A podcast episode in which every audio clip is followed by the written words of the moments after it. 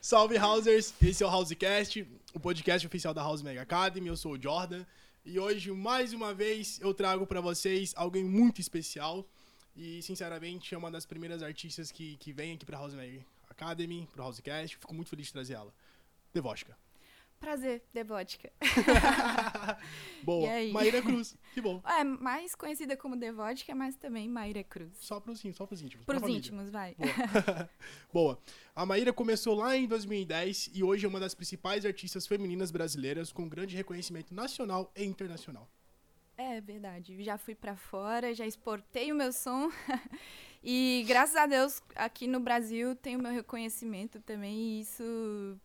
O inesperado, mas a gente vai falar sobre mais pra frente. Boa, Né? irado, iradíssimo. Então, só pra gente ter uma leve introdução na nossa conversa, Devotica é lá de Minas Gerais, Isso, certo? interior de Minas. Boa, qual, qual cidade? Chama Montes Claros. Eu falo pouco sobre isso porque, na verdade, acho que a cidade que eu iniciei com a Devódica foi a foi Belo Horizonte, a capital, porque eu saí do interior, fui com 200 reais pra capital tentar a vida e acabou que na capital eu comecei essa coisa de ser DJ aí. Eh, era no, no início era apenas um complemento de renda e acabou se tornando o que é hoje. Então, é, é a introdução da minha história é mais ou menos essa. Massa. E tu começou como a discotecar? Então, eu tinha um emprego e, assim, eu, eu igual eu falei, eu fui pra capital sem um real no bolso pra tentar a vida. Mas aí consegui um emprego e eu ganhava cerca de 600 reais por mês nesse Caraca. emprego. E um acaso, assim, eu tive que mudar pra uma república que a república custava 540. Porra. Então era 600 reais de salário e 540 de república, é, pagando aluguel, energia e tal, não tinha comida, não- bem. sabe? É, é, então. Sim. E aí eu tive essa coisa, assim, eu já tinha tido um contato antes com as CDJs, mas não tocava, né? E aí eu pensei, cara, eu acho que se eu começar a tocar numa festinha aqui e outra ali, e ganhar uns 50 reais que seja, vai me ajudar demais a, a Uhum. complementar a renda pra eu comer, entendeu? Sim. Porque foi um negócio muito bizarro. Isso foi em que ano? Isso em 2010. Boa. Aí eu meti o louco, fiz um empréstimo no banco, peguei 3 mil reais emprestado e comprei um par de CDJ 200 Uhum. com o Mixer VMX 300. Boa. E falei, pô, se eu ganhar aqui, ó, se eu fizer X festas e ganhar 300 reais, eu pago a parcela, eu tô salva e tal. Não consegui pagar, não arrumei festa, foi uma complicação. SPC.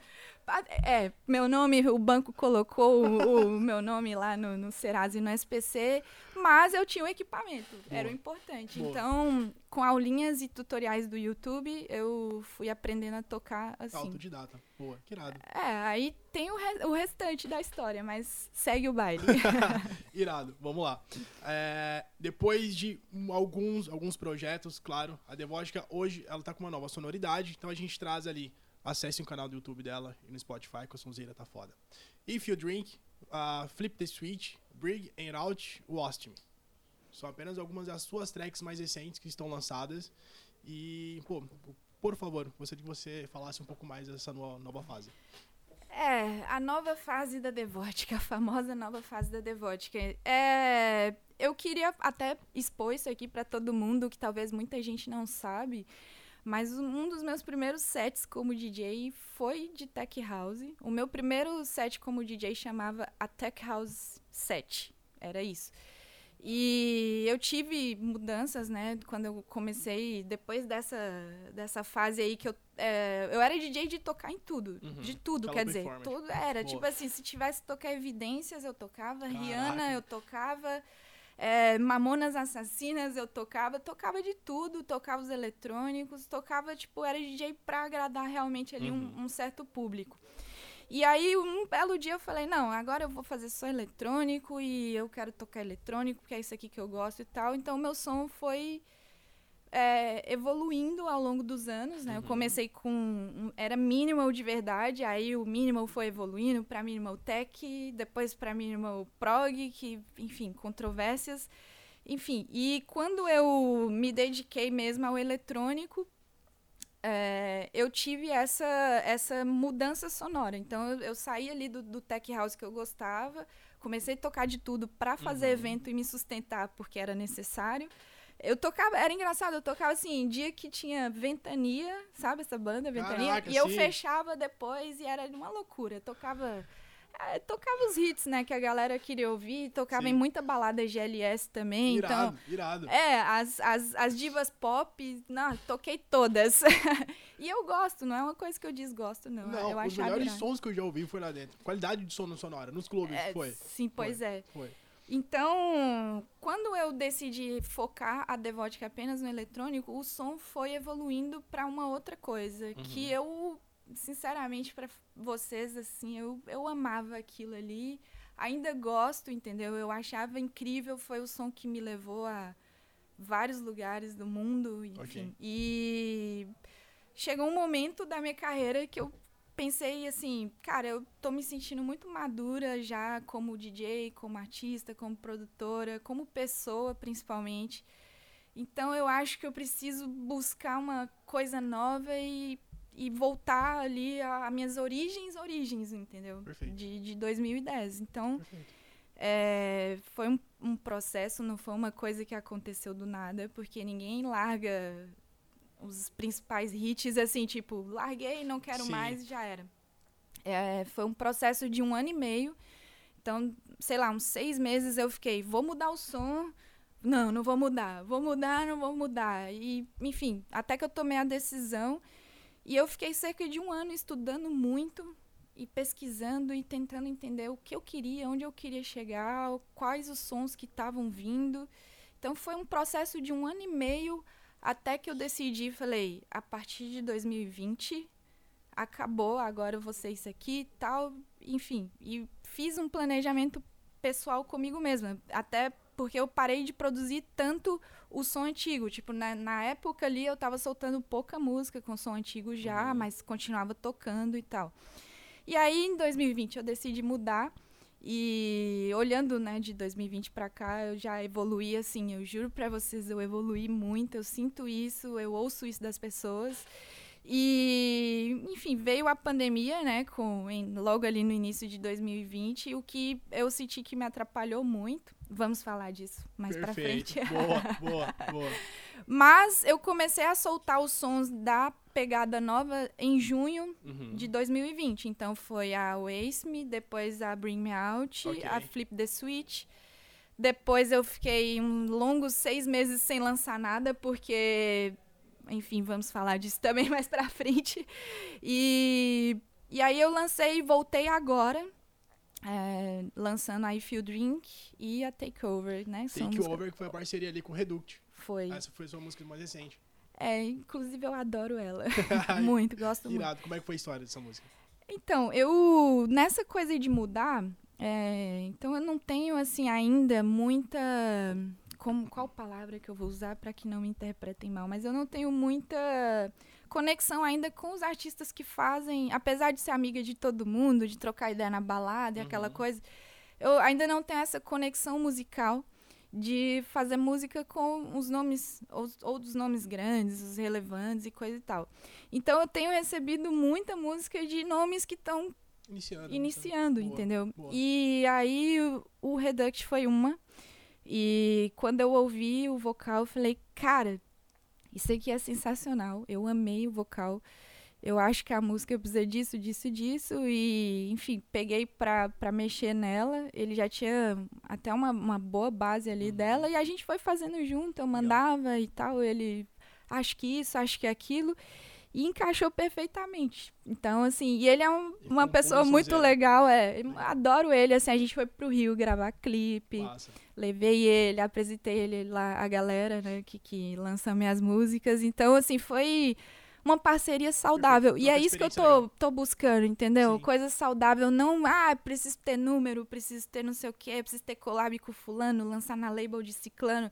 Mano, eu preciso ter uma coisa que eu... Eu tô nessa vibe. Tudo que eu tô fazendo hoje são coisas que eu tô me sentindo bem por fazer. Porque Bom. eu, durante muito tempo eu fiquei muito presa é, em ter que fazer uma coisa que era, sabe, Sim. Ah, você tem que fazer isso, não pode Perfeito. escapar. E eu Perfeito. fiquei limitada. E eu detesto ser limitada. Eu sou uma pessoa extremamente, tipo, eu gosto de, sabe, de quebrar padrões mesmo. E aí foi assim que surgiu a collab e achei que o resultado ficou incrível. Ouçam Ficou lindo. Takeover. Ficou lindo, por favor. Boa. Ah, passando por festivais incríveis e gigantescos como o Lula Palusa, a Experience, a Tribe, o Festival Planeta Brasil, Universo Paralelo e lá pra fora a Love Base. Berlim.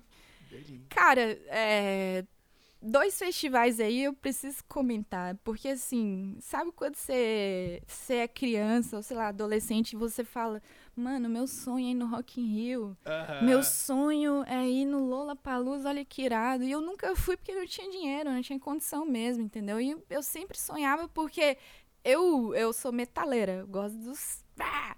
Teve um Rock in Rio que eram as minhas três bandas pre- preferidas. Metallica, System of a Down Nossa, e. Slipknot, cara. Claro, Aí, certeza. tipo, então, aí eu, eu morri. Eu, tipo, eu falei, cara, eu queria muito ir, muito. E eu nunca consegui ir. Até que um belo dia eu fui pra tocar no Rock in Rio, entendeu? Tipo, não era uma coisa que nem passou na minha cabeça. O Lola Palusa, a mesma coisa. A minha irmã tem uma cachorra aqui. O nome da cachorra é Lola Palusa. E aí, a Lola já existia quando eu veio o convite pra tocar no, no Lola Palusa. E eu contei pra ela, foi tipo assim, emocionante, porque a gente sempre foi fã do festival mesmo, né? Então levei a família, foi muito irado. Massa, massa. E a- aí tem festivais, por exemplo, a Experience. Eu lembro que eu tenho tweets até hoje falando: partiu Experience, não vejo a hora, vou fritar no som do Felguk, do Electrix, porque o Eletro bombava nessa época. Aham. Aí eu, eu comentava, foi? 2009, por aí, 2010, Caraca. por aí. Eu, eu já é, eu frita, frita de rave sou eu. Era a primeira a chegar e a, última a sair. Sempre. Exato. E aí eu, eu, eu via, tu, eu leio tweets antigos meus Uhum. desse ano falando, nossa, não vejo a hora de ir pra X, pra Tribe, pra Playground e tal. E aí, de repente, eu me E tá vejo tocando lá. tocando nesses. É muito assim, é. Quando você não É espera, é aí você acha surreal, entendeu? Quando você não faz o negócio planejado e a coisa acontece. É muito mais gratificante. Ah, eu acho, assim. né? Legal. Eu, eu tenho um feeling muito bom em relação a essas coisas, só memórias boas mesmo. Que bom, que bom. E desde a tu, teu- na época de perrengue ali, The Void que chegou ao segundo lugar na Jane Bra- Mag Brasil. Como é que foi É, isso? eu, enfim, eu sempre falo que pra mim é tudo muito surpresa, porque eu sou muito pé no chão. Então, assim, às vezes eu custa acreditar no- na relevância que eu cheguei, entendeu? É, você tinha comentado, até esqueci de falar do Love Base em Berlim. Uhum. Tipo, eu fui fazer tour na Europa quatro anos seguidos. Caraca. Eu fui pro Egito, pro México. Aí você fala, meu, o que que tá acontecendo? Por que que eu tô aqui? Mas aí tua música te leva lá, entendeu? Putz, Então- um trabalho muito bem feito. Então, é, igual eu falei, foram coisas orgânicas que, que aconteceram, entendeu? Foi assim, foi acontecendo. Eu não planejei e falei, ó, ano tal eu quero estar em tal lugar, eu quero ter X ouvintes, eu quero ter não sei o quê. Eu acho que os números, pra mim, eles são até prejudiciais pra nossa saúde. Então, assim, acho que é pelo, ao meu ver, não tô falando que eu tô certa, nem que a- eu sou a dona da razão, mas ao meu ver, eu gosto de levar as coisas dessa forma, orgânica e perfeito. acontecendo, Perfeito. entendeu? Da Então, eu fui, sentiu. fui para Berlim, ah, porque eu tava, tô uma, tinha uma música que Uhum. bombou lá e, e eu como DJ também, os caras gostaram, entendeu? Foi incrível, assim, todas as vezes que eu toquei fora, é, foi raros os momentos que eu tive, sei lá, pista vazia ou que não foi tão legal.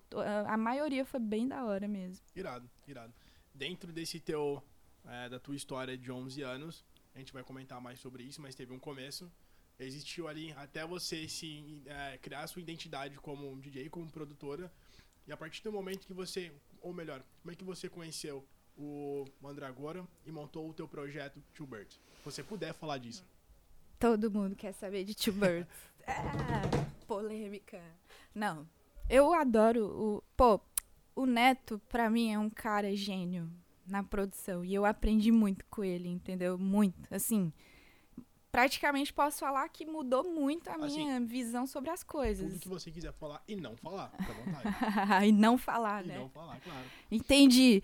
É, enfim, e a, a gente se conheceu, assim, ele tava. Ele é mexicano. Aí Uhum. ele veio pro Brasil e ficou hospedado na casa do Thiago Senna, que é o 420. E a Uhum. gente é. Eu sou muito amiga do 420, que inclusive me ensinou muita coisa também de produção. E aí eu fui pra lá e aí o, o 420 o Thiago falou: por que, que vocês não fazem uma música junto? Remixam uma música minha aqui. E essa música era Bach. Johann Sebastian Bach. Nossa. Tá, tá, tá, tá. Ah, meu Deus, bombou muito. Sim. E aí eu falei, pô, irado, mano. E assim, o, o Neto tava. Ele veio pro Brasil, ele ainda não era estourado no Uhum. Brasil, mas ele já tinha um puta hit nessa época. E aí a gente fez a Bá. E a ideia da Bá era o quê? Pegar o, mandra o som do Mandrágora, o som da Devótica e mesclar. E a gente realmente fez isso, porque era o som dele, ele sempre fazia 140 por aí. E aí ele, a gente fez a Bá em 128, porque eu fazia em 128 e mesclando os meus elementos com os deles, o dele, Nossa, entendeu? E aí, a aí deu muito certo. E aí, a partir disso, ele toda hora a gente trocava ideia e falava, ele, ele me chamava, ah, vamos fazer essa, vamos fazer essa. E a gente criou uma conexão tão grande assim, que acho que até o público sentiu muito isso, porque era muito assim, Mandrágora e Devótica, Mandrágora e Devótica. O melhor duo que eu já ouvi no, foi no Experience aqui em Floripa, foi de vocês dois. Eu lembro que eu cheguei às 5h40 da tarde, vocês tocaram assim lá pelas duas e tanto. Eu nunca me senti tão feliz na vida de estar no front de, ter, de ver um duo tocar. Que massa saber Foi disso. a melhor experiência de duo que eu já, que eu já vi, assim.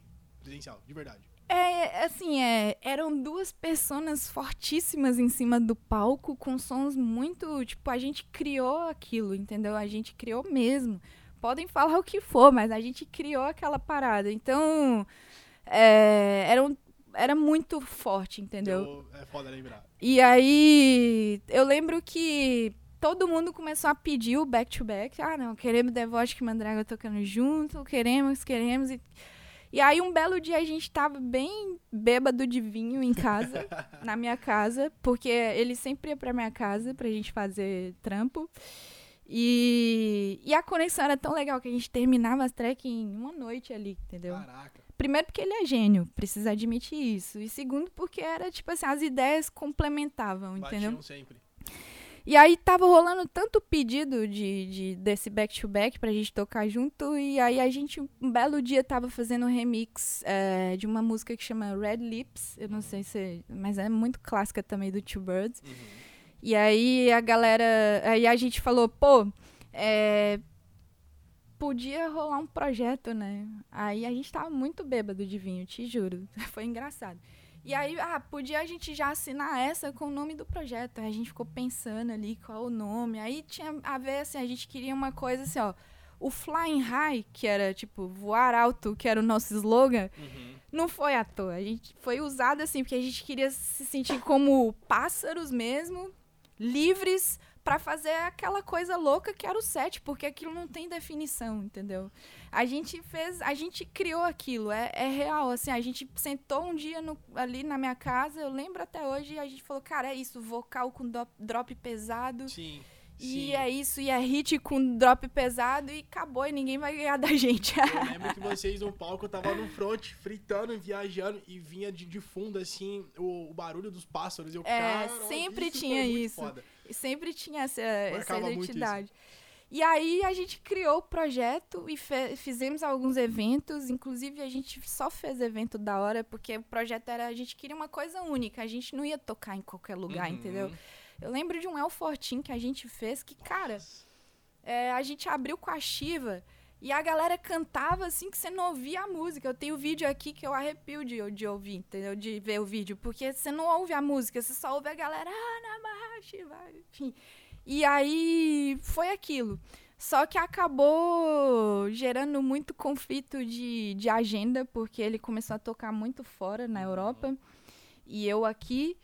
E aí a gente não conseguia mais ter essa proximidade de sentar e, e fazer as coisas. Então né? começou assim, tipo, ele tendo que fazer alguma coisa lá Uhum. sozinho para chegar aqui a gente só tocar. Aí eu falei, cara, aí já vai começar a fugir demais do, né? Vai se tornar um Mandrágora 2, se a gente levar por esse lado. Porque o, o set a gente montava ele no Ableton porque ele tinha muita, sabe, muita, uhum. muito sample, a gente Sim. usava uns samples no meio, enfim, a gente criava um set no, no Ableton mesmo. Então começou a ficar assim, essa desconexão, entendeu? E a gente achou melhor que, que não continuasse o projeto. Não foi briga. Eu amo o Netinho. é bom deixar bem, isso bem claro. O, a gente se fala até hoje. E eu não, não tiro a possibilidade de um reencontro especial, entendeu? Porque a gente encerrou o projeto assim de de orgulhosos, entendeu? A gente encerrou o projeto muito orgulhoso do que a gente criou ali com aquele projeto. E, e vieram projetos pós isso tentando fazer ou fazendo uma coisa parecida. Então a gente encerrou ali, mas a, a gente sempre foi conectado, sempre a gente se fala. E acho que musicalmente não cabe mais uma collab Mandrágora e Devótica, porque eu fui para um caminho, ele foi para outro.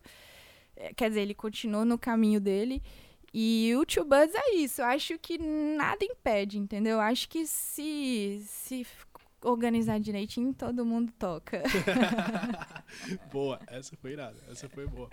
Bem, tu já tocou no assunto ali sobre o Ableton, a forma como vocês produziam, então já vou criar um gap em cima disso. Hoje, como é que tá sendo a sua forma de criar as suas músicas, os seus sets, que dá pra ver assim, uma evolução gritante, real, desde ali do finalzinho de 2019, 2020, deu essa Sim. pausa, mas assim, hoje a gente vê os seus sets mesmo, inclusive set esse que você tocou 5 horas lá na Field. Por favor, comente sobre isso. Jesus, eu toquei 5 horas.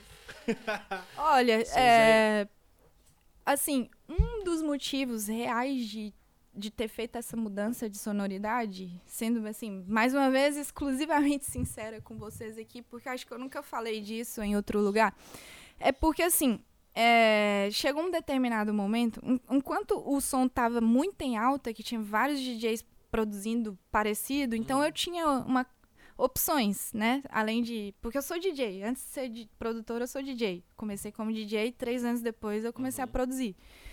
Então eu comecei a, a, Enquanto tinha a galera fazendo o som parecido, eu tinha cartas na manga, eu podia variar o set, podia, né, ter, ter essa liberdade como DJ. A partir do momento que ficou que eu fiquei sozinha fazendo isso, praticamente, Aí eu comecei a me incomodar porque eu me sentia limitada, entendeu? E eu, inclusive, eu já ouvi comentários do tipo, ah, a devótica é limitada. E eu, pô, eu não sou, entendeu?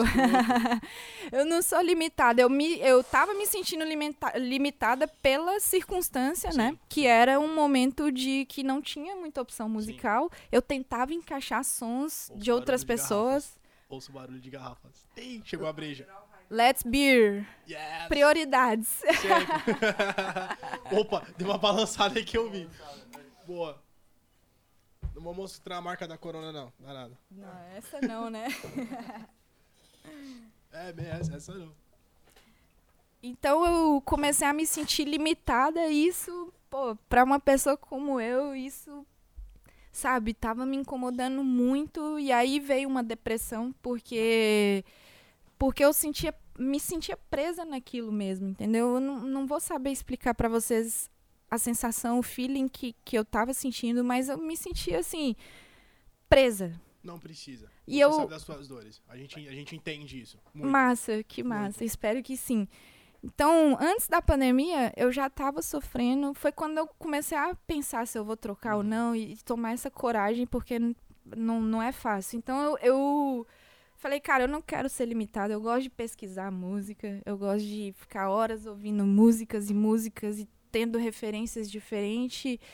E aí foi todo esse processo, entendeu? Então, assim, a minha evolução hoje é muito porque hoje eu tenho uma carta de um leque, né, musical na mão de eu poder fazer a coisa do jeito que eu gosto de fazer, entendeu? Então antes era assim, mixagens rápidas de 30 segundinhos, porque tem que ser, senão uhum. você perde a pista. Hoje eu fico dois minutos mixando, um minuto e meio, porque é o que eu gosto, eu gosto de tocar. E o, o a linha de som nova, ela tá me proporcionando isso. Então, Legal. hoje eu não tenho mais medo de chegar numa festa e o cara matar todas as músicas que eu vou tocar, porque antes o set era, tipo assim, se o cara tocasse alguma coisa que eu ia tocar, eu já ficava, nossa, e agora? Já Perdi um ano no set, eu já Sim. tenho que botar outra, Sim. entendeu?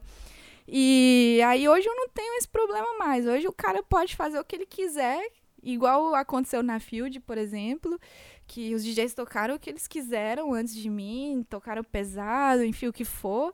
E eu cheguei lá e falei, eu vou tocar cinco horas. É, tenho que ter armas para isso. E aí, segundo até o próprio Ari da Field, ele falou que foi excepcional porque eu segurei a pista até amanhecer. tá? A galera ficou. E ele falou: pô, geralmente a galera reclama do long set porque os DJs ficam na mesma. E eu não, eu, eu tenho essa variação. Eu subo o set, eu desço o set. Então, basicamente falando sobre evolução. Eu só tô retornando mesmo às minhas raízes, que quase ninguém sabe, e sendo DJ de verdade, que é o que eu sempre gostei de fazer, de tocar, entendeu? De mixar, de fazer mixagens criativas, e, e de repente eu tava me sentindo muito limitada naquele momento da carreira. Perfeito. Isso me jogou pra baixo. E aí hoje é assim, eu, eu tenho ali os momentos high do, do, do set, né? Os momentos que eu deixo o set lá no alto. Mas é aquilo, se precisar tocar cinco horas, finalizar com melodic techno, eu finalizo com progressive house. Se precisar tocar o techno, house, eu tenho tudo isso, entendeu? É, assim como também, só pra complementar esse assunto, já fiz muita transição, cara, de deixar, assim, ó, posso, posso citar uma? Total. É, eu peguei uma, uma euforia. Era o Upgrade, os caras do, pen, do trance, pesadão. Eles deixaram com 200 BPM. Caralho. E eu ia tocar entre eles e o Gabi.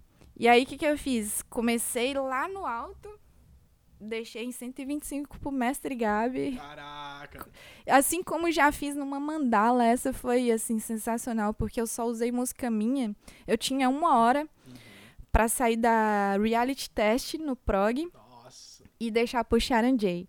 Do final do set, o manager do Sharon J. Obrigada, obrigada, obrigada. E, tipo, eu usei só música minha. Então, é, eu sempre gostei de ser isso, entendeu? Ter essa versatilidade, poder tocar, sabe? Me adaptar se precisar.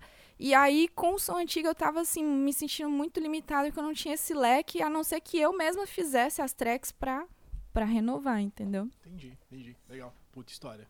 Irado isso. É. Irado, irado. demais, demais, demais. Bem, realmente, pra gente. ah, O assunto aqui, realmente, todos os assuntos que a gente entrar com ela vai se estender, mas eu preciso direcionar, raça. Além da, da, da nova Bookings, já tá. já- essa parceria com ela já é antiga? Com- Como é que é assim? Acho que eu entrei. Tem uns três anos já três que eu tô anos. com eles lá, Antes de dela- agência de bookings. An- Antes antes eu fui a da Entourage, né? Entourage, boa. Com a nova Bookings, hoje você tem parcerias com outras gravadoras e outros selos? Como é que tá? É, acho que até tinha falado alguma coisa nesse sentido de, de, de querer fazer música e, e collabs e, Aham. e trabalhar com, com quem eu me sinta à vontade. E musicalmente falando, é, de label, eu tô nesse feeling também. Então, hoje eu tô lançando com o pessoal da Milk, que, que não é uma gravadora de música eletrônica, mas é uma gravadora que sempre acreditou na Devotica, do, do som an- antigo até hoje. Então, sempre que eu vou entregar alguma coisa pra eles, eles me recebem e assim, recebem bem, falam, a gente acredita, a gente acha legal. E é isso que eu tô buscando pra mim. Se eu achar outra gravadora que vai me deixar nesse sentimento, Sim. eu entrego minhas músicas tranquilamente, entendeu? Porque não adianta você é é importante, óbvio, lançar em gravadora A, B ou C, mas não adianta você. É, é sua obra, entendeu? Eu comecei. a- comecinho agora na pandemia eu comecei muito a pensar assim, tipo, mano, é minha obra, minha arte, entendeu? Eu não posso só entregar por aí, entendeu? Porque só eu sei a dedicação que eu tenho pra poder fazer som, entendeu? Sou muito extremamente perfeccionista e chata. Se fosse por mim, nunca tinha lançado música. Se eu não entrego na mão dos outros e falo, acho que é isso aí, não tinha lançado nada, entendeu? Muito, enfim. Então, minhas parcerias hoje são assim, eu, eu tô agência de bookings, a nova bookings, Uhum. né? Tô com eles há mais de, acho que mais de três anos. E, e é isso. Não tenho tantas parcerias, mas estou aberta aos contatinhos. Boa. Aí, ó, pra quem for inteligente, raça já entra em contato. Boa. Entre as gigs nacionais e internacionais, pra gente entrar um pouco mais no sentido técnico, assim, você consegue dizer algumas, algumas particularidades daqui, de dentro do nosso país para fora, assim? Se nós estamos evoluídos tanto quanto a galera internacional, ou se ali a, a galera ainda, em alguns aspectos, como por exemplo, a, o curador musical que, vai, que não permite um DJ jogar um, o BPM alto para outro pegar no 125. Existem algumas coisas que você pode dizer pra gente, assim, dentro da tua, das tuas passagens aí?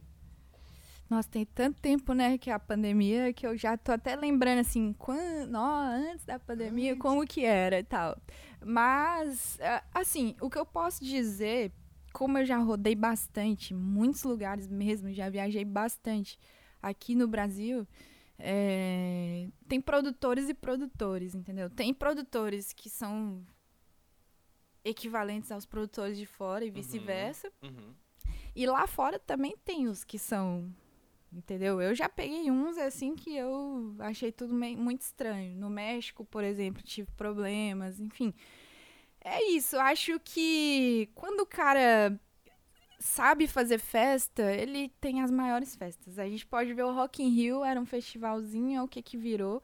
É, pegando um exemplo mais pra nossa cena, sei lá, pega a Laroque, todo, eu nunca nossa. toquei na Laroque, mas é, fica aí também, ó, vontade. Entrar em contato Mas é, todo mundo que fala sobre Laroque, pra mim, fala, cara, a recepção é diferente, os caras, sabe, o sound system, a vibe. Então, assim, é, existem produtores e produtores, uhum. eu acho.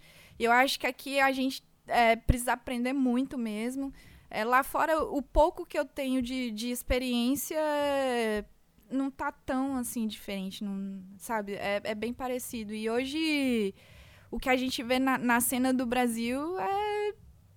Não, vou, vou, pula, pula essa, porque. tá, morreu, boa. não dá nada, não dá nada. Bem. Cut. A cena. Polêmica. A gente gosta da corte da a, a, cerveja entra. Tá ligado? Na verdade sai. da view, da view, da. Não, mentira, a gente não é por isso não.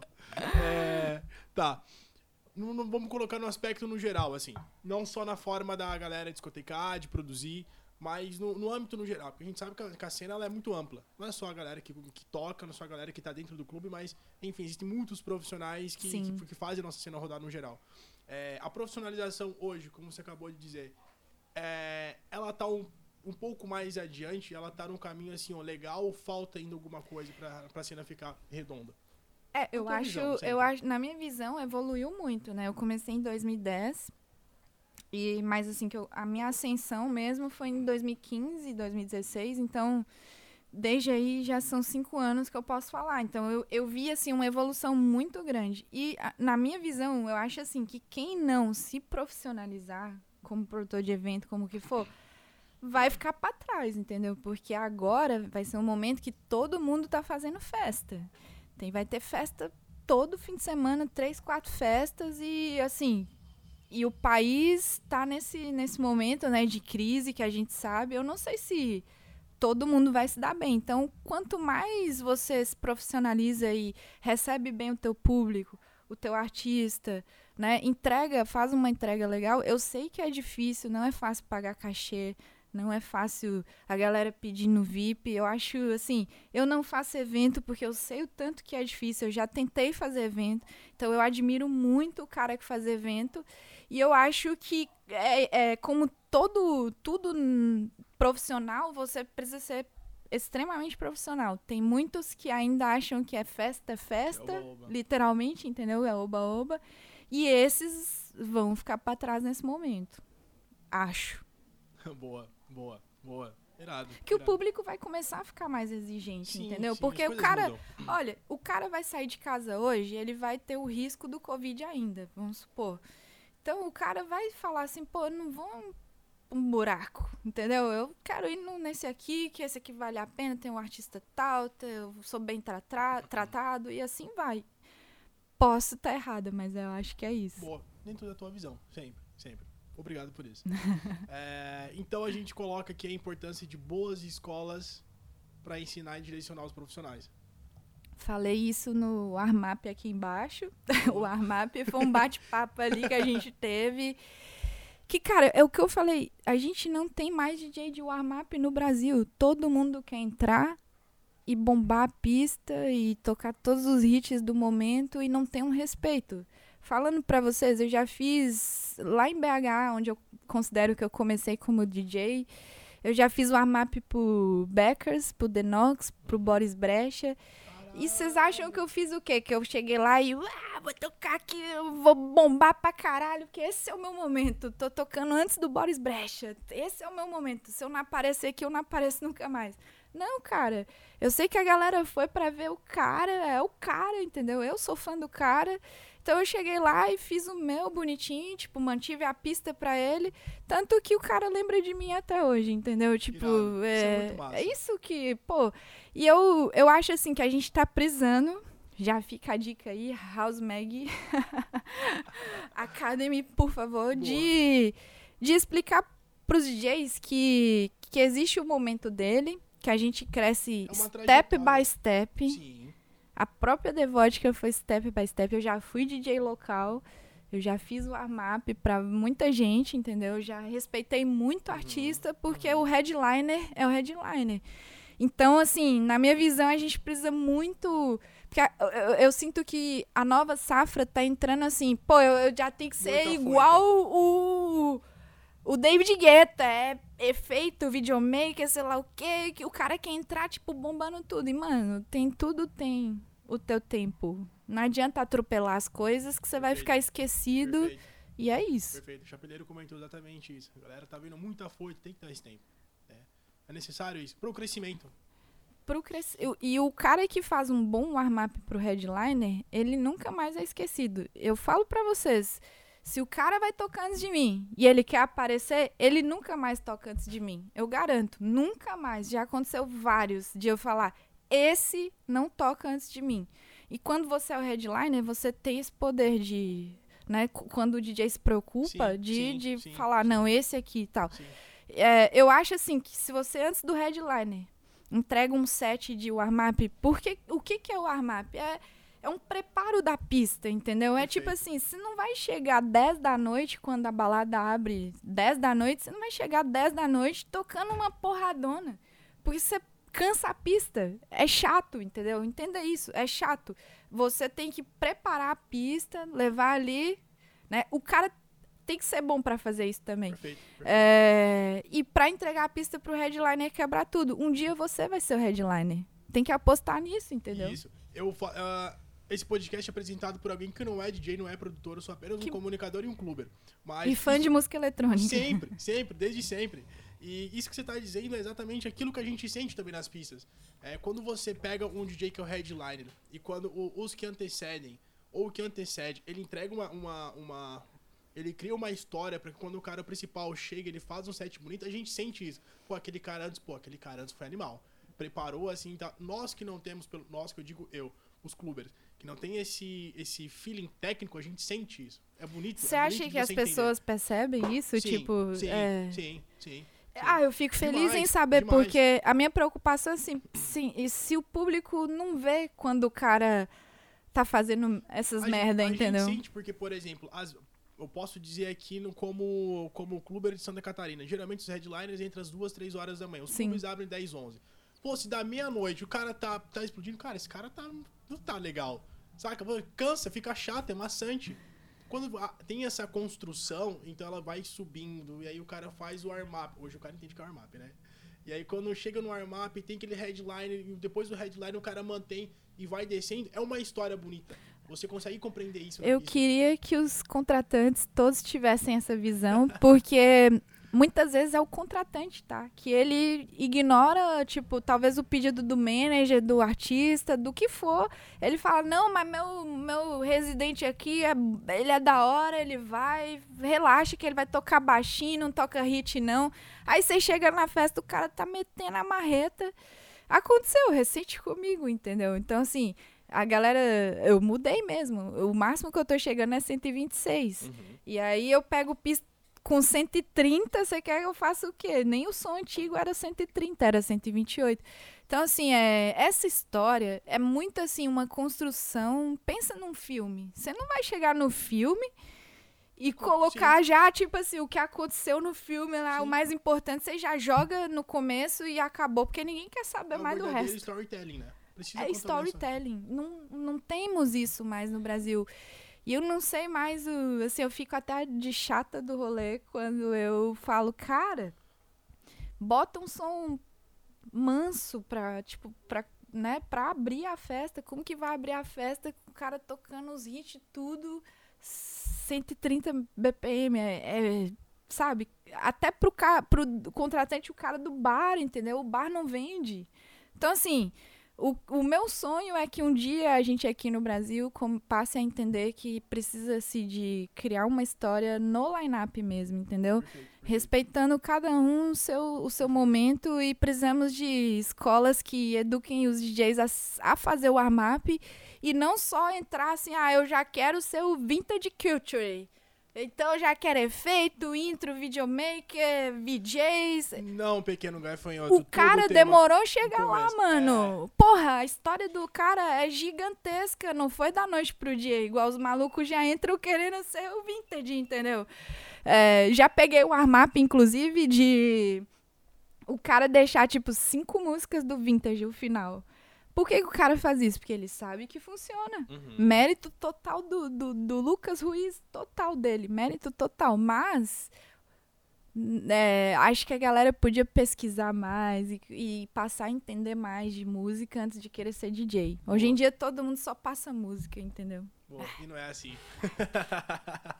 eu fico doida, desculpa. Ah, dá nada, é isso É porque eu sou old school, entendeu? Eu, sou old school. O cara que me, me lapidou como DJ, ele tinha 20 anos de carreira como DJ, uhum. entendeu? Como que foi? Eu, eu comprei lá o equipamento, igual eu contei para vocês. Aí eu tô, ah, já sou DJ, tô tocando. Aí eu fui fazer uma resenha de umas 40 pessoas. Aí tinha um cara lá, ele me chamou depois do set, ele falou assim: "Olha, você tem potencial, mas eu acho que você precisa ser lapidada vai na minha casa que vão fazer isso, isso e isso. E eu fui, nem conhecia o cara, eu fui lá pra casa dele, a gente ficou de duas da tarde até umas uma da manhã, assim, tocando e ele me ensinando. Depois daquele dia, mudou minha vida. Eu, tipo, ali eu aprendi a tocar, entendeu? Ali. Antes eu não sabia o que eu tava fazendo. Juro pra vocês, a partir dali. Então eu, eu me considero DJ old school. E eu vejo o que tá acontecendo hoje na cena essa afobação, sabe? Essa vontade de, de bombar e, pô, você não, não tem que bombar mais que o headliner ou que a atração da noite, entendeu? Porque a atração da noite, ela custou umas 10 vezes mais caro que você. é foda. Vai chegar teu dia. Boa, Acredite, boa. entendeu? Eu já fui DJ faz local. Faz teu caminho. Faz teu caminho. Step by step. Boa, irado. Bem, a gente passou por alguns assuntos bem interessantes e que eu preciso entrar nisso porque foi, foi algo que você soltou na mídia, que alguma, algumas matérias foram publicadas em sites especializados. Eu acho que é um assunto delicado e que todos nós sentimos, mas eu gostaria que você também abrisse pra gente que é, nós percebemos como, como clubers, como admiradores do teu projeto e hoje te conhecendo ainda um pouco mais do teu pessoal. Então, por favor, sobre o comunicado que você disse sobre isolamento lá em julho de 2020, que você ia dar um tempo na mixagem, na tua produção, como, como DJ, como artista? Como é que foi isso, assim? É, foi. Cara, acho que eu não. Ah, foi horrível. E o mais louco é que eu vejo pessoas que até hoje comentam que foi jogada de marketing. Ah, então eu vou aproveitar o espaço. Seus babacas. e falar que, pô, é, não se brinca com depressão, entendeu? Não se usa depressão para ser marketing, não mesmo. Tipo, isso é a última coisa que, que eu faria na minha vida, porque só eu sei o que eu passei, entendeu? Então, eu sei o, o quanto é difícil lidar com essa, com essa merda, entendeu? Então, assim, é. O que que pega? Eu, desde que eu tinha 16 anos, eu trabalho e me sustento. Eu perdi meus pais nova, minha mãe morreu, eu tinha 11 anos, meu pai teve derrame, eu tinha 15.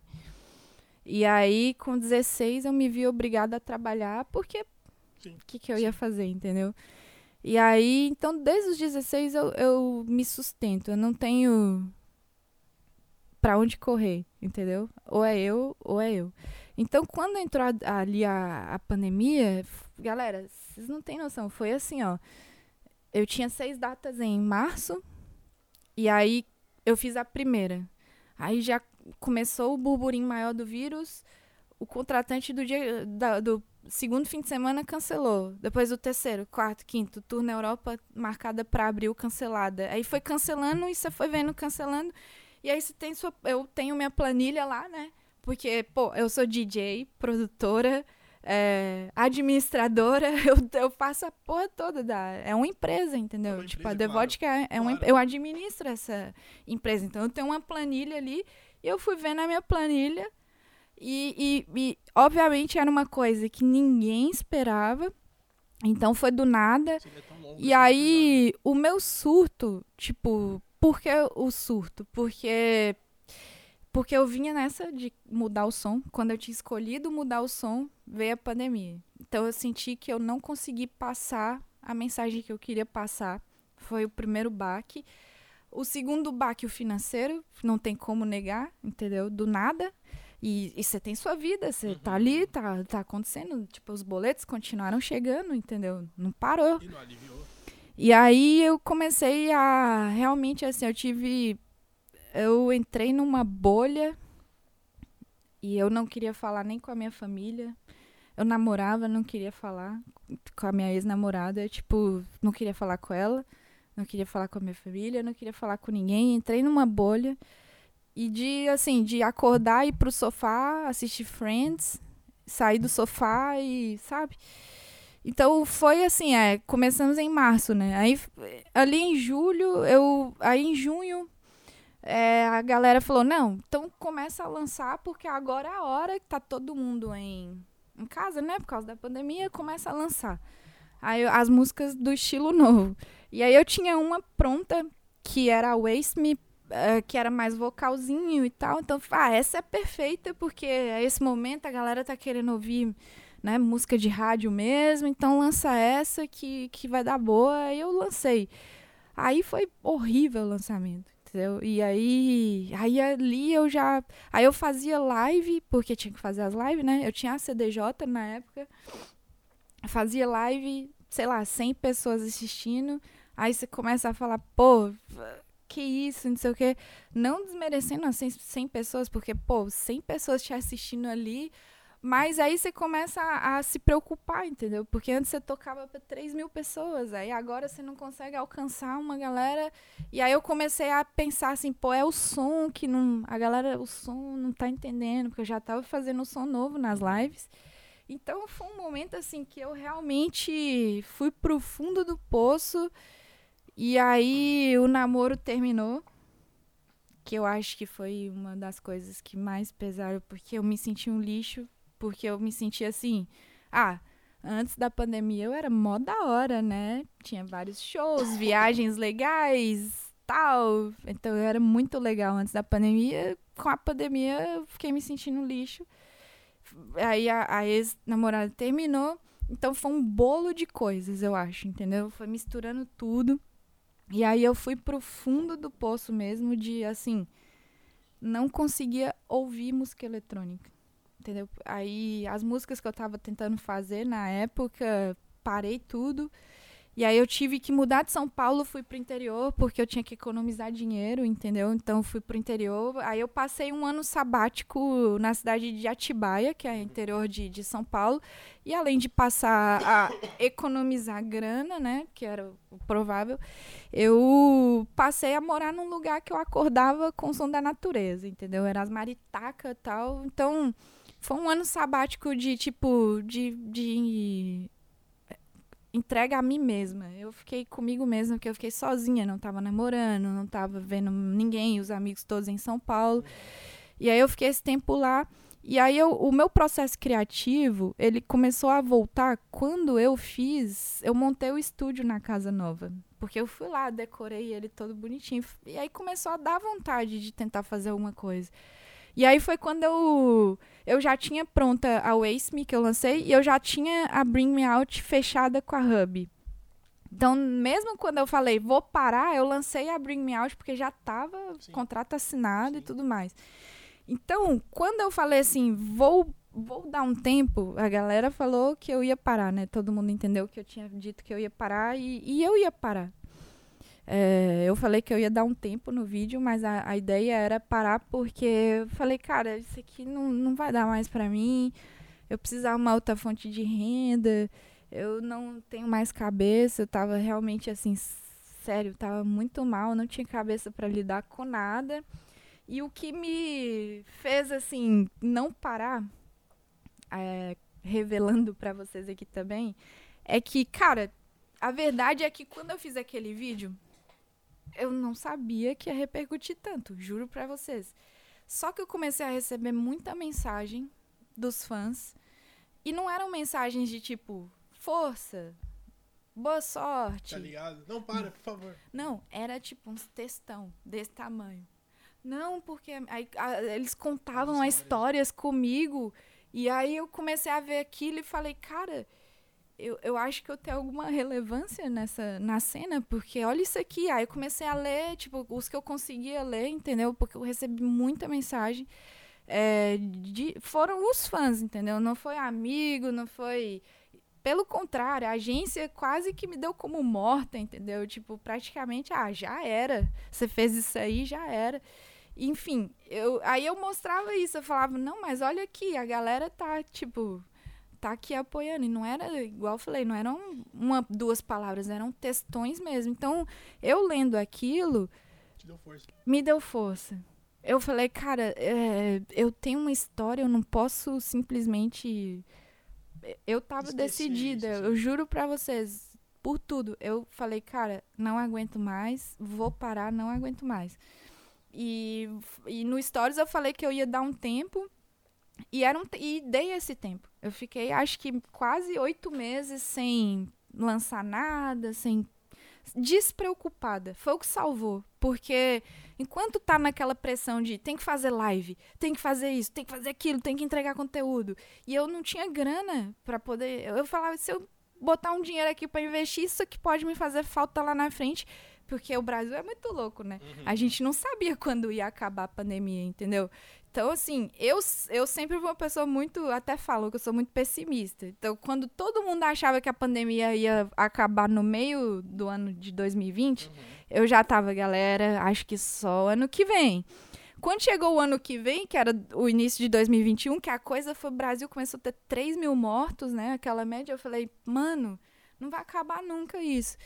E assim, é, foi um desespero, entendeu? Porque eu perdi tudo que eu tinha conquistado de mate- bens materiais e dinheiro, perdi tudo, tudo, tudo, tipo tudo. Nesses 10 anos de The Vodka, eu perdi em dois. Só que eu dou graças a Deus porque eu tô saindo disso com saúde. É, não peguei o vírus, então assim, tô, tô aqui, tô pronta pra voltar. Não saí com dívidas, tipo, não tive que pedir dinheiro emprestado pra continuar sobrevivendo, entendeu? Mas a gente tá voltando no momento certo, juro. Estamos voltando no momento certo. Então, assim, é, uma coisa que eu entendi e que eu queria passar a mensagem pra todos é que, assim, é, cada um tem sua realidade. Enquanto alguns artistas estavam preocupados em onde eu vou gravar minha próxima live, qual o pico da hora eu vou fazer minha próxima live, eu tava assim, "Um, como eu vou pagar meu aluguel? A partir do momento que eu entendi isso, que a minha realidade é essa, então eu passei a trabalhar mais calma, entendeu? Do tipo, eu não tenho que me entregar nada agora, paciência, vai voltar e tal. Então, foi um, um conjunto de coisas, mensagens, muitas mensagens de fãs e pessoas dando apoio, né? E aí eu mudei para essa casa e, e fiz o estúdio lá, e aí eu comecei a fluir mais as coisas. Aí nessa de, de tocar, fazer live ainda, comecei a achar as músicas e, e empolgar com as músicas, entendeu? Mas eu tive um, pro- um bloqueio criativo aí de uns oito meses, mais ou menos, pós essa questão do, do, Sim. do, do vídeo que eu fiz e tal. Aquilo foi, assim, foi realmente um momento de, tipo, mano, eu não aguento mais mesmo. É, mas as mensagens e todo o carinho que eu recebi me ajudaram muito. É Irado. importantíssimo. Irado. Eu achei legal trazer isso porque pô, na real mesmo, a Devótica, ela fez parte do, da trajetória, não só da minha, mas pelo que você mesma disse, de várias pessoas. Eu acho que trazer isso à tona foi, é, é interessante, é muito fundamental, porque impactou a gente de uma maneira muito negativa a pandemia, não só fora as mortes, mas todo mundo sabe a realidade. É. Cada um sabe, sabe a realidade das dores. Foi ruim para todo mundo. E, bem, Dolorido, sabe? foi, foi. Você se afastar das pessoas que você gosta. No nosso caso, a gente tava todo fim de semana encontrando pessoas, aí do nada me tiraram isso, entendeu? Esse carinho do público. É, a nossa rotina, né? Foi assim, Do acabou, nada, não sim, tem mais. Sim, sim. Legal. transição. Só a transição. Por que Devótica? De vodka? É, é Cara, Devótica. É, Eu falei sete vezes errado aqui, foi mal. não, acho que não, falou. Acho Todo que sim. mundo fala errado. Então vamos lá, de vodka. De vodka. De vodka. Boa. É, cara, olha só a história do nome de vodka. Em 2006, por aí, eu comecei a ouvir muito uma dupla russa que chama Tatu, que eram umas lésbicas lá. Não sei Uhum. se vocês lembram dessa história.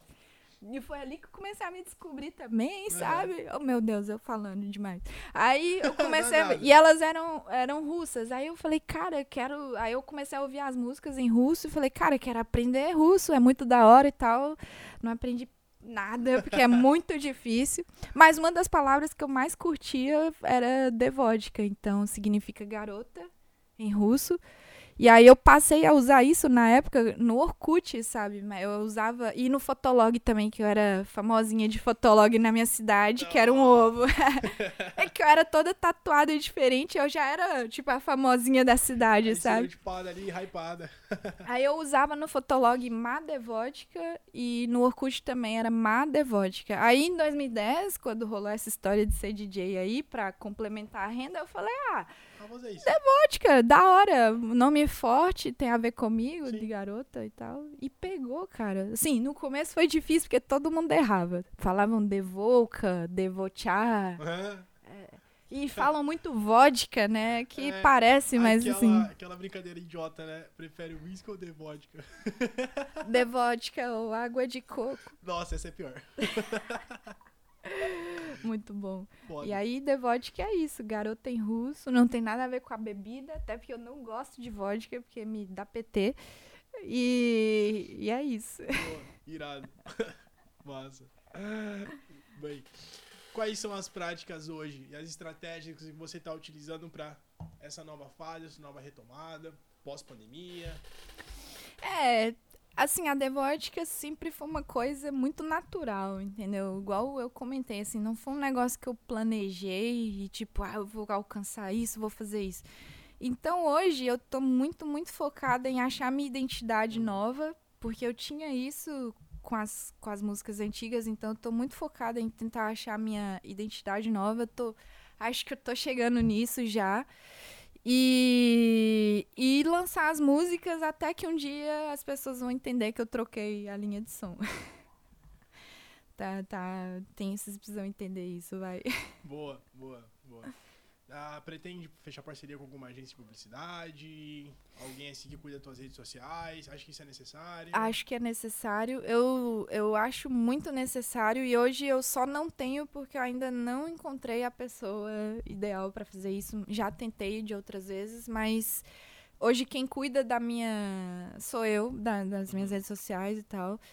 E eu que respondo vocês, tá? Então, se às vezes eu não respondo, é porque entendam, é porque é, sou eu mesmo, entendeu? Então eu não, não consigo mesmo. E mas eu, eu preciso fazer isso e tal. Acho que agora com os eventos voltando, o capital vai voltar a entrar, né? Então dá, dá para investir nisso. Porque eu acho muito importante. Eu acho que isso é uma das coisas que eu falhei no meu projeto. Eu quis deixar tudo muito natural e ser tudo muito verdadeiro ali. Deu certo, né? Mas acho que a gente tá em outra era também, digital. Acho que o momento é outro. E fazer parcerias. Boa, estamos aí abertos, certeza. Ah, bora falar. Bom, é, tu colocou ali como é, dizendo que hoje você administra a Devodka como uma empresa. Então, se colocar como uma marca, se colocar como realmente como, um brand ali, é, é necessário? Acho necessário isso. É bem necessário. Eu, eu me vejo como uma marca hoje, entendeu? Tanto que quando eu resolvi trocar a linha de som, todo mundo falou assim: ah, mas por que, que você não troca o nome do projeto e deixa o The Vodka aí e tal, tocando som antigo? Eu falei, cara, é porque você consegue imaginar essa pessoa aqui com outro, outro nome? nome? Não. não. Não. E eu me chamar de Vodka, do mesmo pra jeito. Sempre, é. É. é uma coisa que ficou muito associada, acho que o visual também, assim. E o visual também é uma coisa que é muito eu, tá? Sempre fui estranha assim mesmo, então... Cabelo é característico, é... sempre, sempre. Não, não tem... tem... como trocar. Exatamente. Eu lembro quando eu tirei, eu usava dois piercings aqui. Ah, que Squirtix. E aí eu tirei, eu ficava três, né? É. Aí eu tirei esses aqui, a galera chocou, tipo, nossa, mas é sua cara e tal. Eu falei, ah, mas eu acho que eu tá muita coisa na cara, eu acho que eu amadureci, tem que tirar, tem que tirar. Então, assim, é, você o, o, o fã, a pessoa que te conhece já te identifica pelo sim. teu cabelo, sim, sim. pelas tatuagens. Eu acho que eu fiquei muito marcada, então The Vodka é sim uma marca e acho que é impossível tirar essa marca de mim. Tanto que eu até brinquei, é, alguém falou, você gosta que te chama de Maíra ou de The Vodka? Eu, eu nem lembro que eu chamo Maíra. Talvez pelo pessoal do prédio lá que fica me chamando, o síndico, né, que me chama de Maíra, mas o resto... Você dá, você dá B.O. Pro, pros vizinhos tocando? Não. de cabeça? Não? Não, não. Sou, eu sou comportadinha, juro. Eu, eu detesto incomodar os outros, cara. Eu sou toda certinha. É, é melhor, né? boa, boa. Você empreende algum outro nicho? Tô querendo. Eu tô. Ad... É, de roupa, né? Eu acho que tem tudo a ver comigo. Marcas, né? Já tem uma garota propaganda, já tem um puta hype, então, quem for Olha que legal. Eu posso ser aí o porta-voz, o meio-campo. Faz aí o management. Certeza, das roupinhas aí. Ei, passa. Eu adoro, é, cara, fashion, entendeu? Acho que tem tudo a ver comigo. Eu sempre gostei. Acho que se eu não fosse DJ, eu ia ser alguma coisa relacionada a isso aí. A moda, estilista. Moda. Massa. Eu já quis lançar minha marca de, de blusinhas, mas uhum. é, na época eu tava com muito. tava bombando muito esses shows, eu não tive muito tempo de mexer. Sim. Mas é uma coisa a se pensar, assim. Ah, certeza, certeza. Também. Ei, money! Ah! Uh, bem, em 11 anos, na, na, na, real, assim, 11 anos tocando. É, eu acho que você consegue já identificar alguns padrões de como as pessoas, ou os novos produtores, novos DJs, eles podem seguir ou não fazer para se atingir assim, não vou dizer o ápice, mas para começar a ter uma relevância. Eu poderia dizer isso? Produzir. Produzam. É... A produção traz excelência. O que eu acho é o seguinte, assim, hoje em dia o cara já produz um negócio assim, falando, ah, isso aqui bomba, então eu vou fazer isso aqui que. Uhum. Cara, tem a sua identidade, mete o louco, entendeu? Tipo, eu fiz isso, deu certo. Tipo, mete o louco mesmo, tem a sua identidade, faça um negócio diferente, porque já existe a identidade A, B ou C, entendeu? Então, assim, ok, a, a tendência tá sendo o quê? Essa linha de som. Mas você não precisa ir lá e chegar e fazer igual o produtor A, B ou C, entendeu? Pra todo mundo. É, e pega a referência, entendeu? Mas não precisa fazer assim.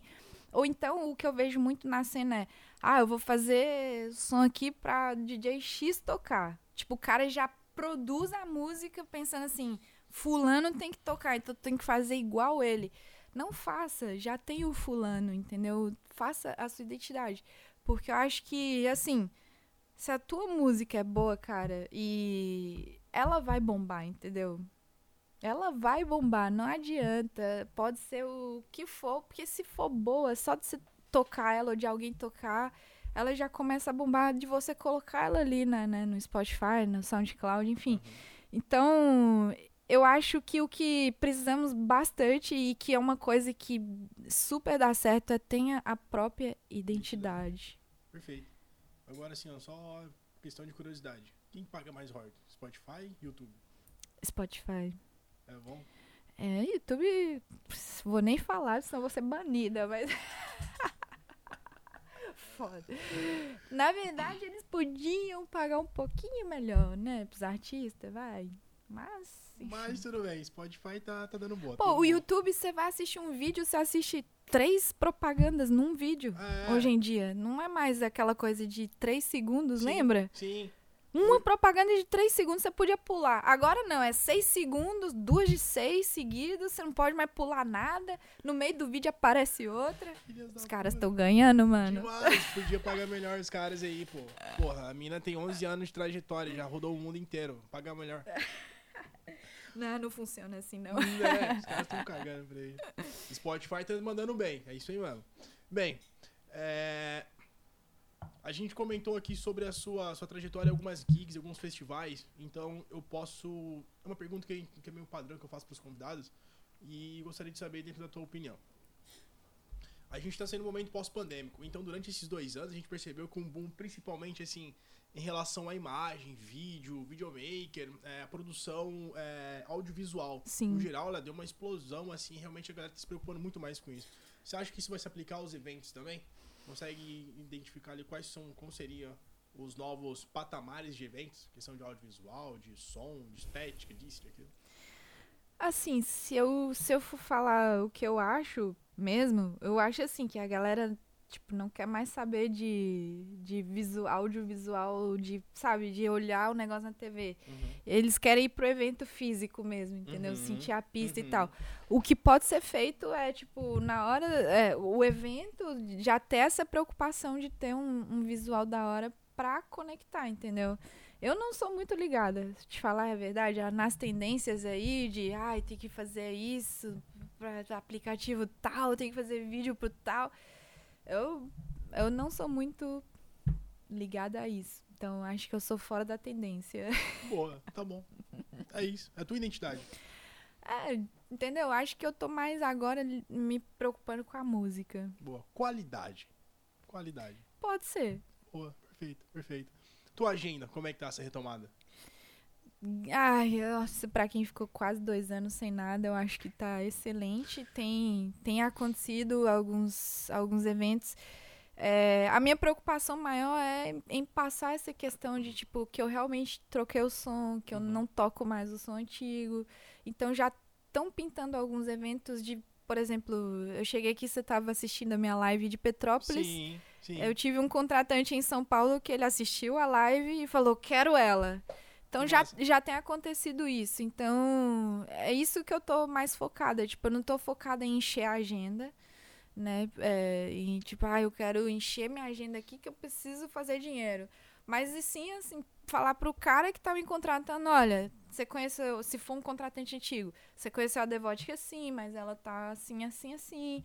E pro cara não, não bucar no escuro, entendeu? Não chegar lá e ter outro, um DJ, to uma DJ tocando, Outra, sabe? sim. Mas os que eu tenho feito, eu tenho até me surpreendido, porque você vai com um pouco de medo, né? Porque você vai assim, pô, a galera vai pedir o, o som antigo, vai pedir aquela, vai pedir aquela. E, e tá rolando legal. Até mesmo no, no set de 5 horas da Field, o que todo mundo pode imaginar é, ah, ela tocou lá uma hora do som antigo. Cara, não Não. rolou, não toquei. Então, é assim, é, a minha preocupação agora não é encher a agenda mesmo, é realmente o cara saber o que, que ele tá contratando. Então, é, já chegou proposta de tipo, ah, eu quero a Devodka, mas eu quero que ela toque o som antigo. Ah, obrigada, tamo junto, até uma próxima. E é isso aí. Nem tudo é só dinheiro, entendeu? Perfeito, perfeito. Não se vende. Eu tô muito certa do caminho que eu quero seguir, entendeu? E o caminho que eu quero seguir é, é- Eu acho que tem público pro que eu. Perfeito, tem sim. É, esse, esse Housecast tá me proporcionando com, pra esse jovem comunicador, mas é, dentro da cena a gente, eu pelo menos, converso e tô conhecendo muitas outras pessoas. E eu quem venho, na verdade, a, a- o que a gente identifica é que a originalidade e, a tua, e o teu perfil, aquilo que você se dedica de corpo e alma, isso é reconhecido. Isso vai ao longo do tempo. É, O que eu aprendi disso foi pelo, com o Dinox. O Dinox ele apresentou a história dele aqui. O ca- cara atravessou o muro de Berlim seis semanas antes de cair com a família, sabe? Durante 30 anos, ele bateu na identidade de que eu não me apego em rótulo. Pô, o cara tá 30 anos tocando. Ele faz isso por paixão, pela, pelo amor que ele tem pela música. E sim. se eu posso dizer alguma coisa, eu não faço. Não faça isso. Continua na tua pegada, porque isso é.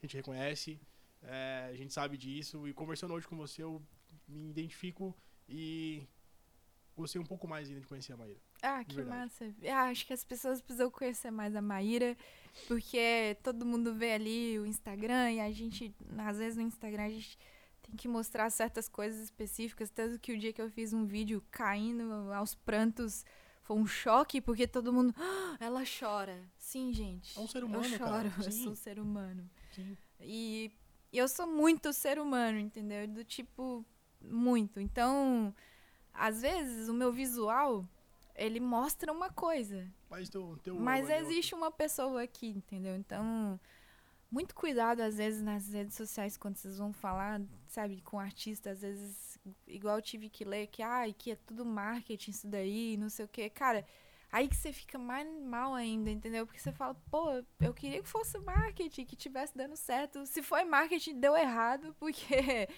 é, na real, todo mundo achou que eu tinha parado mesmo, tanto que hoje muitos contratantes nem cogitam o meu nome porque acham que eu parei mesmo, porque foi o burburinho que rolou, entendeu? Uhum. Então eu tô aqui agora pra mostrar que não, que eu tô fazendo música, eu tô achando a minha identidade e eu acho que quando eu achar essa identidade aí, é isso, entendeu? Tem, tem quem vai curtir. Boa. Eu respeito Boa. muito a galera das antigas porque vocês me trouxeram aqui, mas o momento é outro mesmo e eu queria que, que todos entendessem isso, sabe? Que a Perfeito, gente muda mesmo, acontece de mudar, entendeu? Perfeito. Boa. Serado, serado, serado. É. Bem, os próximos passos do teu projeto. Olha, tem. Vou lançar uma música em novembro, é, 26 de novembro. Uhum.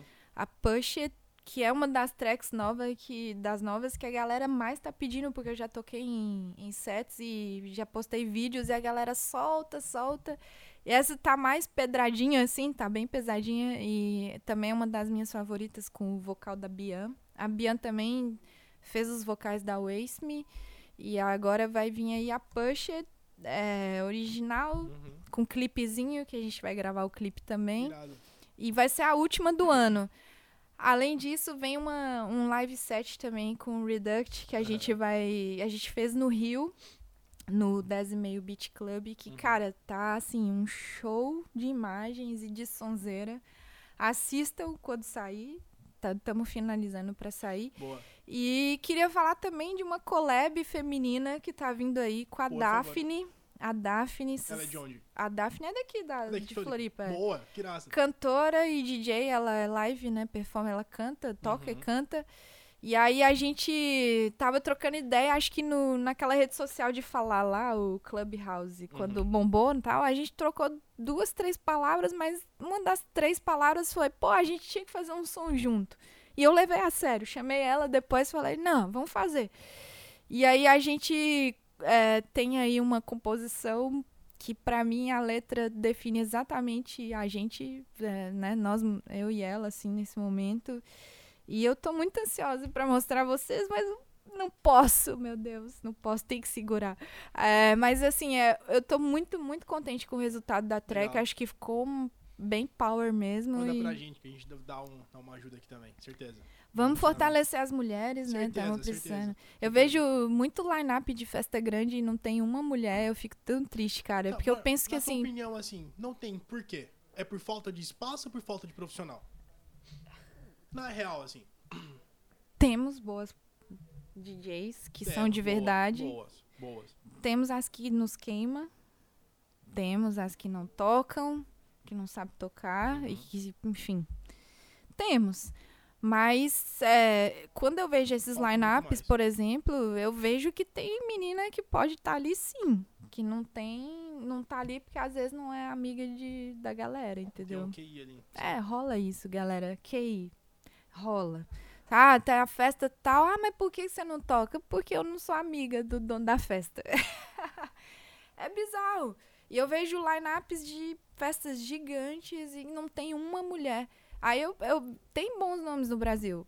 A gente pode falar, tipo, pra mim o maior destaque é a Ana, porque ela tá bombando muito lá fora, respeitadíssima. Aqui no Brasil a gente tem a Groove, que pra mim sempre foi uma referência, entendeu? É, acho que foi uma das primeiras mulheres que eu vi produzir, Sim, foi a, sim, foi a sim, Groove, entendeu? De referência feminina que eu conheço, primeiro é a Groove, depois veio você.